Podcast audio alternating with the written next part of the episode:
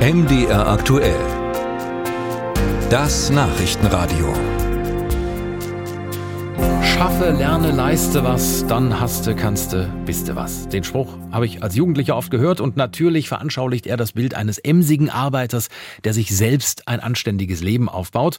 Und doch hatte sich schon in den 1990er und 2000er Jahren in unserer Gesellschaft so, so ein bisschen die Annahme breit gemacht, eigentlich, sind wir mal ehrlich, nur wer studiert, der wird später auch ordentlich verdienen. Hm.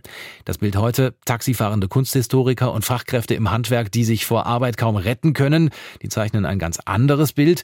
Und gerade die vielen tausend Ausbildungsplätze, die Jahr für Jahr unbesetzt bleiben, werden häufig darauf zurückgeführt, dass es die meisten Jugendlichen eben doch an die Unis treibt. Doch dem ist nicht so. Zu diesem Schluss kommt jedenfalls eine Studie der Bertelsmann Stiftung und darüber reden wir jetzt mit Ulrich Müller, Leiter für politische Analysen am CHE, dem Zentrum für Hochschulentwicklung in Gütersloh. Ich grüße Sie. Hallo, ich grüße Sie. Ja, Sie haben die Studie im Auftrag oder zusammen mit der Bertelsmann Stiftung durchgeführt. Herr Müller, zu welchem Schluss kommen Sie denn da? Ja, eigentlich ist das ein, ein irritierender Befund oder ein deprimierender Befund, dass so viele ähm, Mythen im Umlauf sind, so viele falsche Annahmen, man könnte fast sagen alternative Fakten zum Thema Studium und Ausbildung. Sie haben ja ein paar Weisheiten eben genannt, die man so sagt. Und wir haben einfach mal wirklich gesammelt, all diese, diese Sprüche, die kursieren. Ähm, Sie haben immer angedeutet, zum Beispiel, ein Studium lohnt nur finanziell, weil man dann richtig Geld verdient und haben geschaut, stimmt das überhaupt? Weil es gibt so, so Glaubenssätze, so Annahmen, die jeder irgendwie kennt, aber keiner macht sich die Mühe zu gucken, ob es stimmt. Welche Gründe haben Sie denn dafür ausgemacht, dass es diese Mythen überhaupt gibt im Umlauf, von denen wir anfangs gesprochen haben?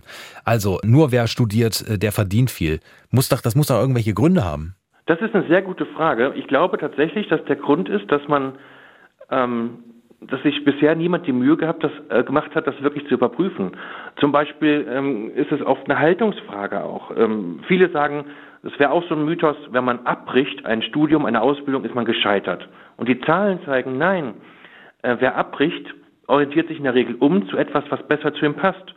Auch bei Studienabbrechern ist es so, dass 43 Prozent ähm, schon ein halbes Jahr nach ihrer nach ihrem Studienabbruch eine Berufsausbildung aufgenommen haben, die besser zu ihnen passt. Das ist einfach ein Fakt. Und dann so, so Mythen halten sich hartnäckig, weil man glaubt, etwas damit simpel erklären zu können.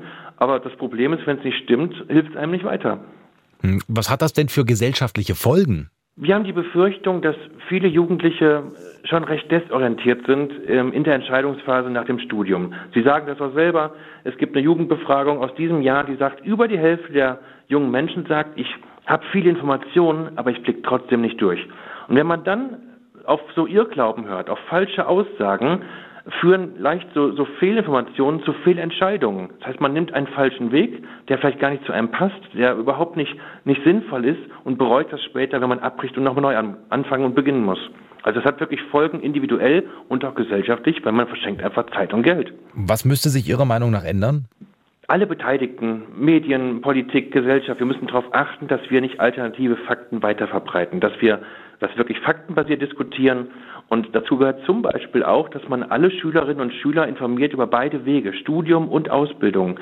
Man kann nicht pauschal sagen, für Realschüler ist nur die Ausbildung etwas, was in Frage kommt und jeder Abiturient studiert. Das stimmt einfach nicht.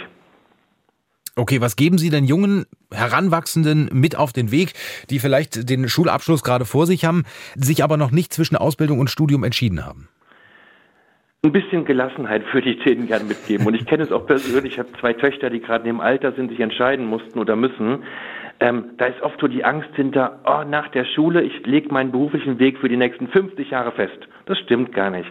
Man kann auch in, in Ruhe, wenn man möchte, erstmal eine Ausbildung machen und verschenkt sich damit nichts. Auch man äh, kann zum Beispiel auch mit einer Ausbildung nachher, äh, wenn man abgeschlossen hat, studieren, auch ohne Abitur. Das sind so Wege, die existieren, wo manche überhaupt nichts drüber wissen.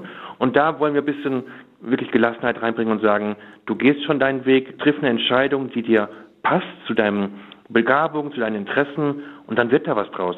Das sagt Ulrich Müller, Mitglied der Geschäftsleitung und Leiter für politische Analysen am CHE, dem Zentrum für Hochschulentwicklung im Gütersloh.